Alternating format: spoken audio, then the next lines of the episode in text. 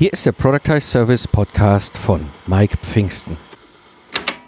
Von Fabian Wieland habe ich eine Hörerfrage erhalten. Hallo Mike, ich bin gestern auf deinen Podcast gestoßen und schon fast süchtig danach. Meiner Meinung nach ist das der erste Podcast, der auf dem Level von Tim Ferriss spielt, nur noch konkreter, pragmatischer. Ich habe mich vor kurzem selbstständig gemacht und glaube, dass meine Positionierung nicht rund ist. Leider habe ich in meinen verschiedenen beruflichen Stationen immer etwas anderes gemacht und mir fehlt die eine spezifische Expertise für eine Nische. Das, in dem ich richtig gut bin. Hast du einen Tipp, wie ich in dieser Situation vorgehen kann?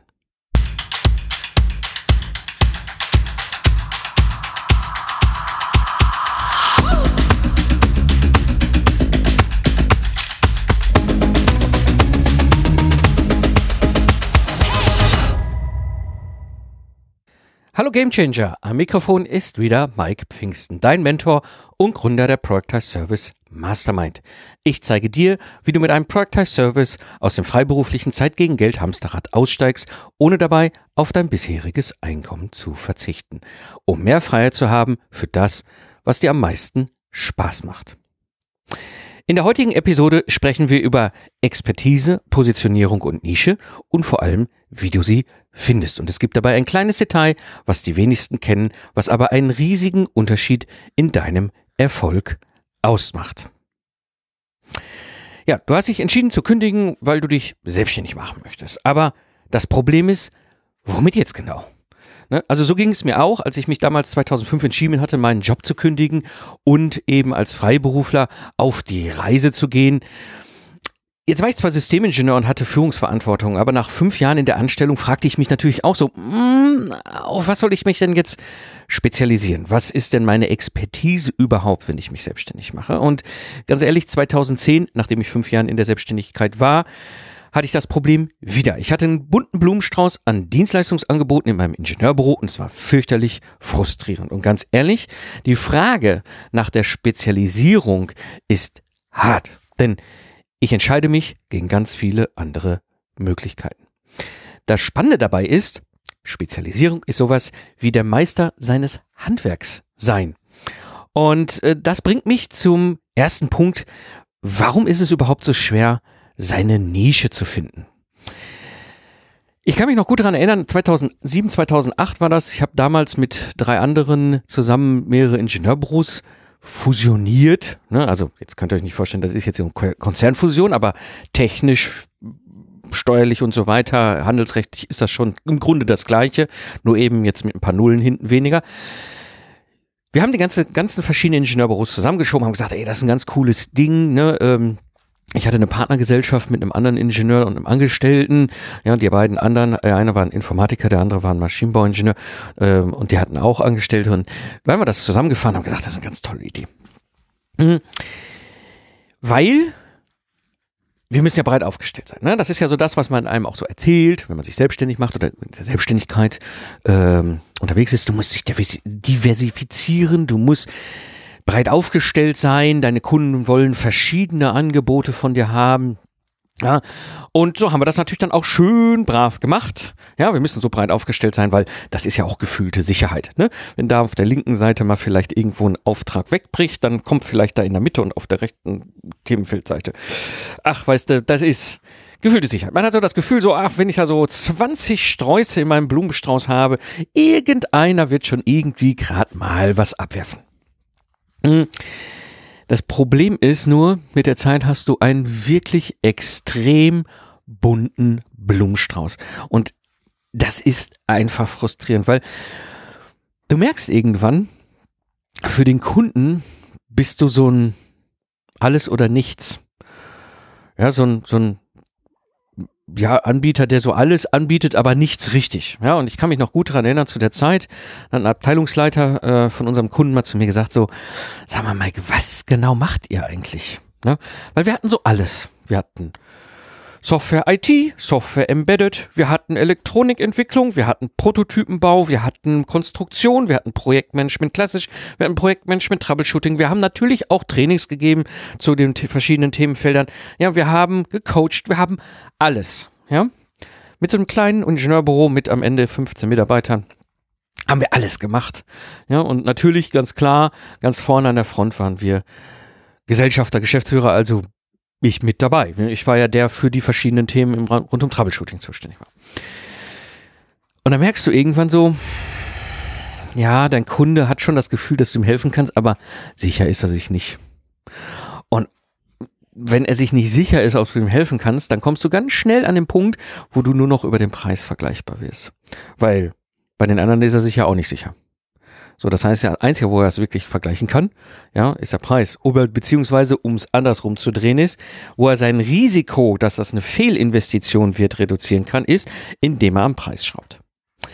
Das frustriert. Das frustriert total in der Akquise, das frustriert total in der Hinter in der Umsetzung, wenn mal die, wenn wir die Aufträge nicht so laufen, wie es sein soll. Das ist einfach frustrierend. Und ich habe das lange nicht verstanden, muss ich ehrlich gestehen. Für mich war eigentlich so die, das Aha, ich weiß jetzt nicht mehr ganz, in welchem Zeitraum es gewesen ist, ein Buch, was ich gelesen habe. Eigentlich ging es mir um das Thema Projektmanagement damals. Und zwar heißt das Buch Das Ziel von Eliyahu Goldratt. Äh, ich meine, ich hätte es 2013 äh, gelesen, aber ich bin mir nicht sicher. Es kann auch früher gewesen sein. Ich kann es nicht mehr ganz genau recherchieren. Das Spannende war, ich habe dieses Buch verschlungen wie gesagt, ich habe es eigentlich, eigentlich ursprünglich gelesen aus Sicht des Troubleshooting-Projektmanagement-Profis, ja, der sich da in diesem Themenfeld eben halt weiter beschäftigen wollte. Wie kriege ich denn da meine Sachen voran? Und äh, in dem Buch geht es eigentlich um Prozessoptimierung. Also relativ einfach. Ähm, ne, wie kann man so, äh, in Deutschland kennen wir das Ganze unter EKS, habe ich auch erst vor einem Jahr, anderthalb Jahren gelernt. Ne? Ich kannte damals EKS nicht. Ähm, aber diese ganzen Denkschulen sind sehr ähnlich des Systems Engineering. Und da, da komme ich dann schnell drauf klar und denke, ach ja, okay, verstehe. Ähm, was ich damals verstanden habe, war ganz spannend. Da ist auch ganz viel nochmal bei mir so auf den Punkt weiter zusammengekommen. Und zwar, es gibt eben eine Person, diese Person hat ein Problem und für dieses Problem gibt es eine Lösung. Eine Person, ein Problem, eine Lösung. Dieser Zusammenhang, diese Gleichung war mir lange nicht klar. Wenn ich das gewusst hätte 2005, als ich mich selbstständig gemacht habe, da wäre ich schon ganz glücklich gewesen, weil dann hätte ich nämlich wahrscheinlich das ein oder andere nicht gemacht. Naja, jetzt stehst du ja mit deinem bunten Blumenstrauß da und denkst so, mh, hm, eine, äh, eine Person, ein Problem, eine Lösung, hm, wie sollen wir das denn jetzt genau machen? Hm. Den Tipp, den ich dir geben kann an der Stelle ist, gerade wenn du jetzt so fragst, so, ich habe so verschiedenste Themenfelder in meinen beruflichen Stationen als Angestellter so durchwandert, was gut ist. Ja, du hast ganz viele Themen reingeschnuppert, du hast ganz viel gesehen, ja. Das ist nicht falsch, ja. Und auch die von euch, die jetzt vielleicht als Selbstständige hören mit ihrem bunten Blumenstrauß, es ist jetzt nicht schlimm, dass ihr einen Blumenstrauß habt. Bei Gott, das ist gar nicht so, so verkehrt unter Umständen, um ein Gefühl zu bekommen, was sind denn so Themen, die mich interessieren, wo ich aber auch eine hohe Expertise drauf ausbilden kann. Also Meisterhandwerk, ne? Ich bin immer, ich liebe dieses Bild, Meister, Meisterin ihres Handwerks zu werden. Ähm, weil wenn wir jetzt mit der Person starten, fangen wir nämlich an einer ganz, ganz anderen Stelle an, als wir es klassischerweise tun. Das ist nämlich oft der größte Fehler, den ich sehe. Wir starten immer mit der Lösung und dann suchen wir uns den entsprechenden Kunden. So ein Quatsch.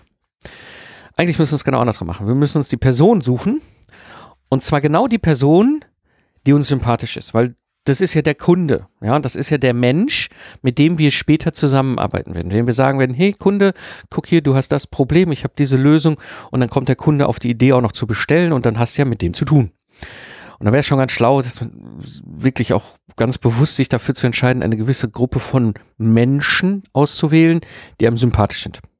Oder drehen wir es mal andersrum was hast du davon, wenn du einen tollen Auftrag hast? Ja, und am Ende sogar ein Productized Service und alles ist super und du kannst Aufträge, scheffelst Aufträge, aber dauernd sind es unsympathische Kunden. Hast ja auch keinen Bock drauf. Also überlegen, mit welchen Menschen arbeite ich gerne zusammen oder mit welchem Menschentyp arbeite ich gerne zusammen. Ja, welchen Kundentyp? Ja, wer ist das, mit dem ich immer, mit dem ich eigentlich auch abends mal ein Bier trinken gehen kann oder nachmittags mal einen Kaffee oder einen Tee oder, oder mal Mittagessen oder sowas. Weißt du, wo ich auch Stunden da sitzen kann, mich mit denen unterhalten kann. Das meine ich mit sympathisch. Ne? Das müssen jetzt nicht die besten Freunde sein, aber das ist einfach nur, das ist ein Typ Mensch, mit denen kann ich quatschen. Mit denen kann ich, also ich das Gefühl, die Zeit mit diesen Menschen geht rasend schnell vorbei. Und man tauscht sich auch unglaublich sympathisch auf einer hohen Werteebene aus. Na, das ist das, was ich meine. Und damit würde ich mal anfangen. Also was ist die Person? Diese Person, die mir sympathisch sind in meinem Umfeld, in meinem Kontext, in meiner bisherigen Laufbahn. Ja, und ähm, wichtig ist, vielleicht auch sogar eine Person auszuwählen, die du wirklich kennst, also Menschen auszuwählen. Ja, das macht es oft immer einfacher. Es gibt natürlich das Konzept des Avatars und so weiter. Ich gehe da im Product Service Mastermind auch im Detail drauf ein. Das hilft nochmal viel, viel weiter. Aber um einfach, um es einfach zu machen, das ist ein, ein echter Mensch. Stell dir vor, ein echter Mensch, den du kennst.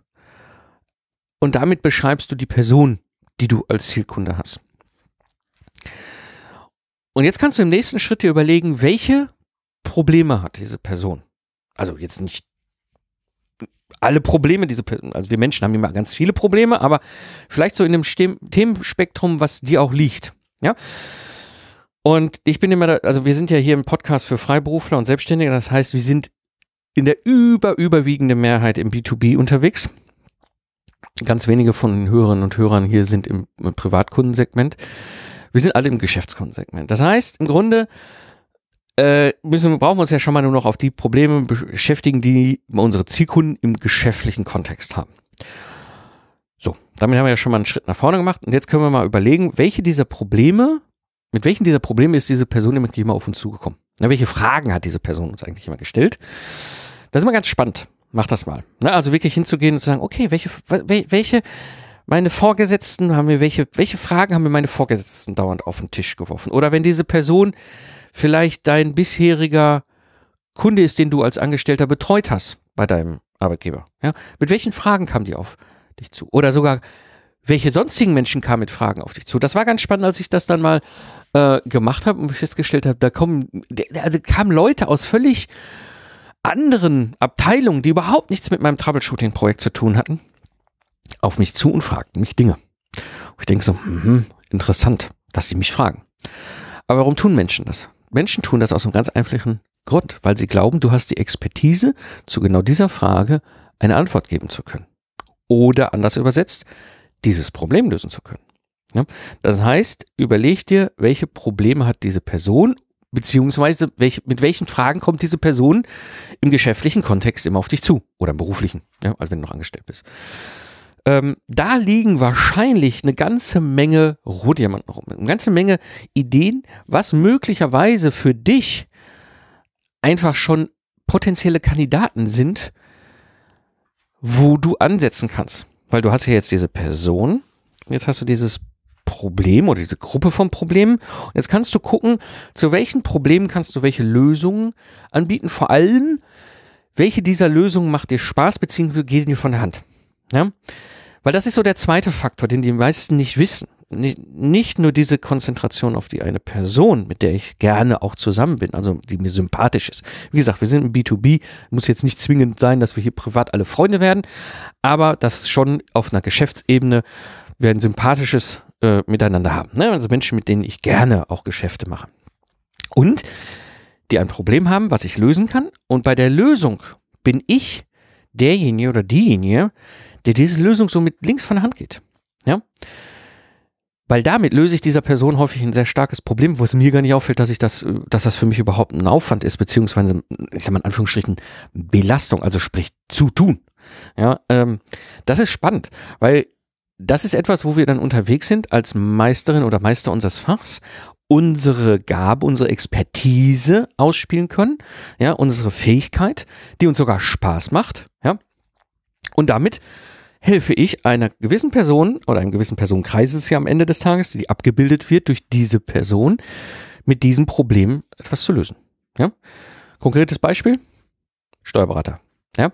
Mein Steuerberater, der liebt das. Der, der liebt das. Ich? Boah. Na? Selbst ich als Ingenieur kriege da Föhn, wenn es da um diese ganzen Zahlen geht. Ich weiß, das ist wichtig. Habe ja auch so meine Erfahrung gemacht, warum das wichtig ist. Ne? Bin da also auch geläutert. Aber nichtsdestotrotz heißt das noch lange nicht, dass dieses Problem der monatlichen Buchhaltung und, und, und äh, Einkommensteuervorerklärung und hast du nicht gesehen, du, ja, da gibt es meinen Steuerberater. Der kann da Tag ein, Tag aus, der macht das, der steht dafür am Wochenende sogar auf. Ja, so ungefähr. Und das ist, gilt bei dir, für dein Themenfeld genauso. Das heißt, es gibt da irgendwo eine Person, die du magst, die sympathisch ist, als Kunde, als Geschäftspartner, die ein Problem hat, was du lösen kannst, wo die Lösung sogar etwas ist, was dir von der Hand geht, wo du gar nicht merkst, dass das für dich ein Aufwand ist. Du, du stehst vor dem Problem und sagst so, ja, ist doch klar, ist doch so. Ja, und der Mensch gegenüber denkt so, äh, ich habe eine Lösung.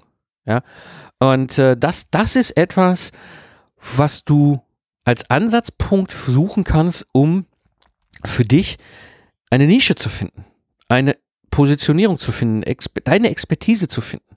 Ja, weil wenn du so viele verschiedene Stationen in deiner Anstellung, in deinem beruflichen Leben durchlaufen hast und ja auch noch den Background hast, du hast ja studiert Informatik und äh, äh, Marketing, ja, also so eine Kombination von, von, von verschiedenen Themenfeldern, dann gibt es mit Sicherheit etwas, wo du diese Thematik eine Person, ein Problem, eine Lösung bedienen kannst. Das bringt mich zum zweiten Punkt. Funktioniert diese Spezialisierung in der Nische überhaupt? Ich weiß noch im Sommer 2010, als ich total frustriert hier im Kölner Süden auf dem Rheindamm gestanden habe und dachte so, oh, ich habe mir so ein goldenes Zeit gegen Geld Hamsterrad gebaut. Das ist so Blödsinn. So Mist, ich war so frustriert und habe entschieden, nicht mehr eine andere Reise. Ich, ich biege jetzt hier ab, ja. Ich muss irgendwie mein Ingenieurbüro ins Internet bringen, ja. Ich muss das alles virtualisieren, ja, und auf Autopilot stellen. Damals hat das keiner verstanden, was der Mike da so wollte. Die gucken mich alle so an wie so, äh, du hast so ein Ingenieurbüro, warum willst du denn damit im Internet? Ich wollte das aber. So, äh, das hat dazu geführt, dass ich ja 2013 aus dem aktiven Troubleshooting ausgestiegen bin. Das heißt, ich habe im, im Herbst 2013 mein letztes Troubleshooting-Projekt an den Nagel gehangen, habe es wieder übergeben an den Kunden, habe meinen Nachfolger ausgebildet, habe gesagt, so viel Spaß, es ist wieder auf dem Gleis. Ab Jens ist es wieder normales Projektmanagement. Jetzt brauchst du nicht so ein Feuerwehrmännchen wie mich im Projektmanagement, der das Ding wieder aufs Gleis stellt. Und dann stellte ich, stand ich da so und dachte so, ja, okay, so, und jetzt? Ja, Jetzt habe ich ja meine Karriere als aktiver Troubleshooter an den Nagel gehangen. Ist ja eigentlich auch genau das, was ich wollte. Ich steige ja aus aus diesem Zeit gegen Geldgedöne. Ja, weil das war natürlich klassisch immer auf Stundensatzbasis. Was mache ich denn jetzt? So. Und dann hast du da so ein paar Ideen und denkst so, hm, könnte was sein, man könnte da reingehen oder da reingehen oder da reingehen. Ich hatte ja mittlerweile diesen Zusammenhang verstanden. Ne, eine Person, ein Problem, eine Lösung. Aber was ist, wenn es jetzt nicht funktioniert? Was ist, wenn ich jetzt dahin spaziere und sage, das ist die eine Person, das ist das eine Problem, das ist die eine Lösung. Damit definiere ich mir die Nische, baue meine Expertise als Meister meines Handwerks auf, habe eine ganz klare Positionierung und dann funktioniert es nicht. Ja. Es hat viel mit Status zu tun. Ja. Denn wenn es nicht funktioniert, dann muss ich ja wieder was anderes machen. Ja, und das ist dann auch furchtbar peinlich. Ja, weil wir sind ja da unterwegs, ja, und ganz ehrlich, und das sage ich ganz offen, viele in unserem Umfeld verstehen uns nicht, weil sie unseren Lebenskontext nicht kennen. Und dann gehst du da hin und ne, ich kenne genug dieser Gespräche in meinem Leben, wo ich sage so, wow, ich glaube, das, das ist eine super Sache, da gehe ich hin. Ja. Meine Frau hat das auch mal ein paar Mal schon angemerkt, so, ey, du hast eine neue Idee und du brennst dafür und nach drei Monaten stehst du da und sagst so, hat nicht funktioniert, so Mist. Ja? Wie oft willst du denn das machen? Ja? So, und das ist eigentlich so der wesentliche Punkt. Ich bin, wie, wie gesagt, äh, immer wieder auch an diesem Punkt hingegangen. Was ist denn die eine Person, eine eine Problem, was diese Person hat und wie kann diese eine Lösung aussehen. Und ganz ehrlich, es gibt nicht den ersten goldenen Wurf. Du wirst nie, nie mit dem ersten Wurf sagen, bam, ich hab's. Ja, das ist meine Nische, das ist meine Expertise, das ist meine Positionierung. Damit werde ich jetzt Meister meines Fachs, ne? Wir können dieses Handwerk ja dann weiterentwickeln. Nein, so wird's nicht funktionieren. Du wirst im Grunde, und das ist meine Erfahrung mit diesem ganzen Thema Person, Problem, Lösung, eine Reise beginnen, mit der du immer weiter dieses Konzept weiterentwickelst. Mir war damals 2003 nicht klar, das Lastenheft erstellen und das virtuelle Mentoring im Systems Engineering, also diese beiden am Ende Productized Services, die ich ja gebaut habe im Ingenieurbüro, das sind, was sie sind. Ich hatte damals ein erstes Gefühl, dass das eine gute Reise ist. Aber ich hatte auch noch ganz viele andere Ideen, ne? wo meine Frau dann zurecht sagte, so Himmel hoch jauchzen und dann denkst du, oh, jetzt wieder drei Monate darin versinkt. Aber dieses Iterieren, dieses sich immer weiter dahin bewegen, ist etwas, was ganz wichtig ist, damit es funktioniert. Ja? Und äh, es lohnt sich. Das ist etwas, was ich dir sagen kann aus meiner eigenen Erfahrung, was ich aber auch sehe bei meinen ganzen Mentees aus der Mastermind. Es lohnt sich, diese Reise zu starten und wirklich zu sagen, ich spezialisiere mich eben auf diese eine Person mit diesem einen Problem und dieser einen Lösung und damit definiere ich meine Expertise, meine Positionierung, meine Spezialisierung. Weil, konkretes Beispiel bei mir. Ich bin europaweit die Go-To-Person, wenn es um das Thema Lastenheft geht. Also im deutschsprachigen Bereich quasi, das weiß ich durch ganz viele Rückmeldungen, ja, wenn das Thema Lastenheft irgendwo im Maschinenbau Mittelstand fällt, fällt quasi automatisch gleich mehr oder weniger. Da gibt's den Mike Pfingsten, frag den mal. Und ich weiß durch Anfragen von Kunden, die auch europaweit äh, äh, suchen, dass ich der Einzige bin in Europa, der genau das, diesen Service mit dem Lastenheft in zwei Wochen anbietet. Was ähnliches ist auch im, im virtuellen Mentoring im Systems Engineering. Ich mache ja maximal zwei, begleite ja maximal zwei Teams pro Jahr als virtueller Mentor bringe ihnen das Handwerk bei, sodass sie alleine laufen können. Von Tag eins mein Ziel, dass ich mich überflüssig mache, ja, dass ich als Meister meines Fachs mein, mein Wissen weitergebe. Und ähm, auch da habe ich sehr häufig die Gespräche zu Beginn, wenn die, erst, wenn die erste Anfrage kommt, so, Mike, du bist empfohlen worden. Ich habe mal gefragt, du bist empfohlen worden. Ganz, ganz häufig. Ja. Ähm, und das ist etwas, wa warum es sich lohnt, weil plötzlich bist du in, mit deiner Spezialisierung in der Nische in einem ganz anderen, ich sag mal, blauen Ozean unterwegs. Das ist übrigens auch so ein Buch, was ich sehr empfehlen kann. Blauer Ozean hat damals zu ungefähr der gleichen Zeit gelesen. Ich bin mir nicht mehr sicher, wann ich die beiden Bücher gelesen habe. Es muss irgendwo zwischen 2009 und 2012, 13 gewesen sein. Diese beiden Bücher, ne, das Ziel und der blaue Ozean in Kombination waren für mich so auch wirklich nochmal viel Verständnis und Klarheit. Weil dann kannst du nämlich hingehen und darauf basierend dein Productized Service bauen. Ja, und am Ende des Tages, das weiß ich von mir, das sehe ich aber auch bei meinen Mentis, du hast kein Problem, einen sechsstelligen Jahresumsatz damit zu erreichen, obwohl du im Grunde nur zwei Tage pro Woche arbeiten musst. Ja. Ich finde das so faszinierend, wenn ich äh, bei mir in der Mastermind meine Mentis äh, begleite oder auch die Rückmeldung, wenn ich dann sehe, so plötzlich so, hey, ja, ich kann mal tagsüber dies machen, nur das machen, habe Zeit für meine Hobbys, mein, mein, meine Familie, meine Kinder.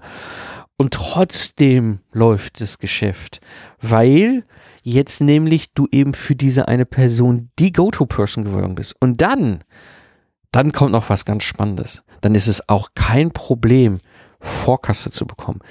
Sogar jetzt in der Corona-Krise zahlen meine Kunden Vorkasse. Ja.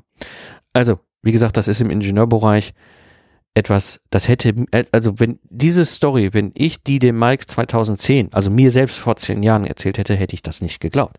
Aber damals war mir das auch nicht bewusst. Ja. Spezialisierung in der Nische funktioniert. Ein konkretes anderes Beispiel. Und zwar, ich, wie gesagt, ich liebe ja immer diese Bilder, diese Analogien zum Handwerk. Ja? Nehmen wir mal an, du bist Schreinermeister. So, das ist jetzt erstmal sehr grob, sehr generisch. Schreiner kann alles. Du kannst vom Bauschreiner über Möbelschreiner, über Messebau, über Musikinstrumente, über, über Bogenbau, über Sp Holzspielzeug, über Schiff, über, du siehst, es gibt ganz, ganz, ganz, ganz viele Nischen, wo du dich spezialisieren kannst als Schreinermeister. Ja. Und das ist etwas, wo ich eigentlich mit dir hin will, gedanklich. Du bist, ja, du bist Schreinermeister, ja, okay.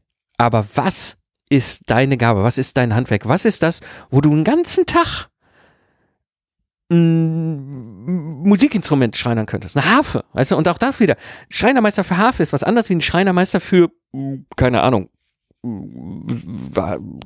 anderes Musikinstrument, Holzmusik, ne? Also wie gesagt, das, ist, das, sind so Beispiele, ja. Und da bist du Nische in der in dieser Nische die Go-to-Person zu dem Thema, ja. Und dann bezahlen die dir für diese hochqualitative Handwerksmeisterleistung viel Geld. Und jetzt kommt eine spannende Geschichte dazu. Und das ist etwas, was ich gelernt habe bei mir im Ingenieurbüro mit den Lastenheften. Ich nehme ja für so ein Lastenheft 12.500 Euro. Nach zwei Wochen haben Sie Ihr Lastenheft. Ja, ich nehme dafür 50 Prozent Vorkasse. Das heißt, wenn der Kunde nicht vorher 6.250 Euro bezahlt, spielen wir nicht zusammen. Ganz einfaches Konzept. Jetzt habe ich ja aus dem der alten oder vorher schon existierenden Lastenheft erstellen Dienstleistung ein Productize Service 2015 gebaut. Als ich das gemacht habe, habe ich damals so ungefähr, ja, plus minus 80 Stunden gebraucht für diese zwei Wochen, ja, um dieses Lastenheft zu erstellen. Hab dann den Productize Service gemacht, habe den relativ schnell dann auch optimiert, bin mittlerweile auf unter 30 Stunden. Da fragen übrigens Kunden nicht nach. Denen ist das egal, wie viel Aufwand das auf meiner Seite ist. Die, die, für die zählt das Ergebnis. Und jetzt passiert etwas Spannendes jetzt passiert, nämlich, und da musste ich auch reinwachsen in, diesen, in, diese, äh, in diesen Gedanken, jetzt stehst du plötzlich an einem Punkt und stellst fest, hm, ich nehme ja 12.500 Euro pro Lastenheft.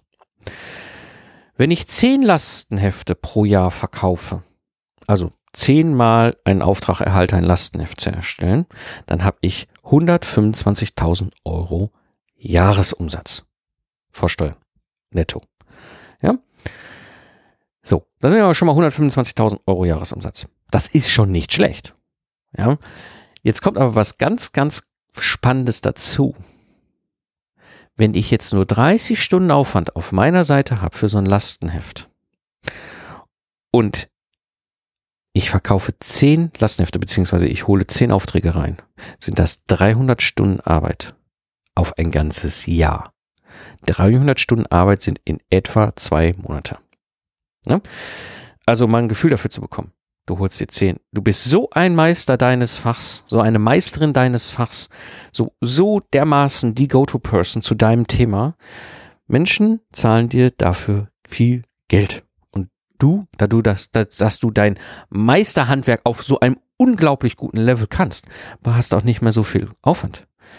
Ja, und plötzlich bist du bei einem Geschäftsmodell, und das ist das, was ein Productized Service für Freiberufler, für Geistesleister, für Menschen, die ähm, im Digitalen unterwegs sind, als Geschäftsmodell, das halt ganzes System, das Ganze so spannend macht.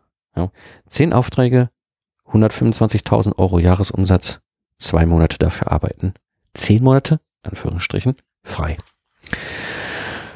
Und du siehst, das macht Spaß, ja, und das ist etwas, und da gibt es einen Spruch und der funktioniert lustigerweise nur in den USA. The riches are in the niches. Die Reichen sind in der Nische. Ja, im Englischen wird schon nicht mehr funktionieren. The riches are in the niche. Im Französischen auch nicht. Also, the riches are in the niches. Die Reichen sind in der Nische. Und das ist ein über Jahre und Jahrzehnte ein bewiesenes Konzept. So, und jetzt komme ich noch zum dritten Punkt. Bekomme ich in der Nische überhaupt genügend Aufträge? Ja, ähm, und das ist etwas, was ich ja gerade schon so ein bisschen angedeutet habe. Ja, es ist immer so das Thema Sicherheit, ja, ja, zu wenig Umsatz, was passiert denn dann, wenn ich jetzt nicht genug Anfragen bekomme? Ganz ehrlich, zehn Lastenhefte pro Jahr heranzuziehen, ist jetzt für mich nicht die große Kunst. Dafür bräuchte ich auch bei weitem nicht die ganze Sichtbarkeit, die ich habe im Netz mit meinem ganzen Ingenieurkram. Zehn Lastenhefte kriege ich zur Not auch noch zu Fuß an Land gezogen. Ja. Mhm. Spannend ist aber mal so ein anderes Beispiel, was ich äh, für die Mastermind mal ähm, als Case Study auseinandergenommen habe. Und zwar Marie Kondo. Ich weiß nicht, ob du sie kennst. Marie Kondo, eine Japanerin, Aufräumexpertin. Ja, ist auf Netflix ganz groß. Ähm, vor zwei Jahren ungefähr bin ich das erste Mal darüber gestolpert. So aus meiner Nerd-Szene hörte ich das so, ja, da musst du mal gucken, das ist schon völlig abgefahren und so weiter. Am Ende geht es um was relativ Banales. Es geht ums Aufräumen zu Hause. Und das Spannende ist jetzt, da denkst du ja, hm, Aufräumexpertin für Privathaushalte. Das, gut, das ist nicht so ganz B2B wie wir sind, aber es ist auch ein Productized Service. Das habe ich sehr schnell erkannt. Ähm, das ist ja jetzt nicht so die Nische und die Positionierung, wo man viel Geld mit verdienen kann. Beziehungsweise genügend Aufträge erhält. Und das war sehr spannend. Ich habe wirklich, ich habe meinen ganzen Tag mir Zeit genommen und habe dieses ganze Marie Kondo, äh, die KonMari-Methode, so heißt ihr Product as Service, mal im Detail auseinandergenommen. Mit meiner ganzen Erfahrung als Mentor mal da reingeschaut, geguckt, was hat sie gemacht, wie hat sie das gemacht und so weiter. Und das ist extremst spannend, wie weit sie runtergenischt ist auf eine sehr klare Person und und das ist jetzt das Spannende, kriegst du genug Aufträge oder nicht? Haha, die Frau ist die Go-To-Person zu dem Thema. Mittlerweile international. Die hat Japan abgeräumt, die hat USA abgeräumt. Der hat mittlerweile ein Franchise-System daraus gebaut. Das geht sehr wohl. Und das geht sehr gut. Du bekommst in der Nische deswegen nämlich die Aufträge und das ist das Spannende, weil du für genau diese eine Person mit diesem einen Problem genau die eine Lösung und zwar genau die eine Lösung darstellst. Ja, es ist nicht so, dass du nach dem Joggen Knieschmerzen hast und dann sitzt du beim Zahnarzt mit der Frage, warum habe ich nach dem Joggen Knieschmerzen? Und dann sagt der Zahnarzt, ich bin die falsche Person. Du sitzt bei dem Sportorthopäden und du weißt genau, das ist nicht der Zahnarzt, der sagt, oh, ich habe am Bohrer, das Knie, Kniebohrer, das funktioniert. Ja, sondern nein, da sitzt ein Sportorthopäden und sagt, ja, vielleicht haben sie falsche Lauftour. Gucken wir mal nach. Ja, das ist wahres Meisterhandwerk. Und das ist das, wo viele Menschen auch gerne viel Geld für ausgeben. Und am Ende führt Spezialisierung in der Nische zur Freiheit. Das ist etwas, was ich selber gelernt habe, was ich bei mir selber gesehen habe und was ich aber auch bei meinen Mentis sehe. Ja, zusammenfassend für die heutige Episode, eine Person, ein Problem, eine Lösung. The riches are in the niches und Spezialisierung in der Nische führt zur Freiheit. Wenn du jemanden kennst, für den der Podcast ein wertvoller Input darstellt, dann würde ich mich natürlich freuen, wenn du ihn weiterempfiehlst. Das war die heutige Episode im Project Service Podcast. Ich bin Mike Pfingsten und danke dir fürs Zuhören. Lach viel und hab viel Spaß, was auch immer du gerade machst. Und so sage ich Tschüss und bis zum nächsten Mal.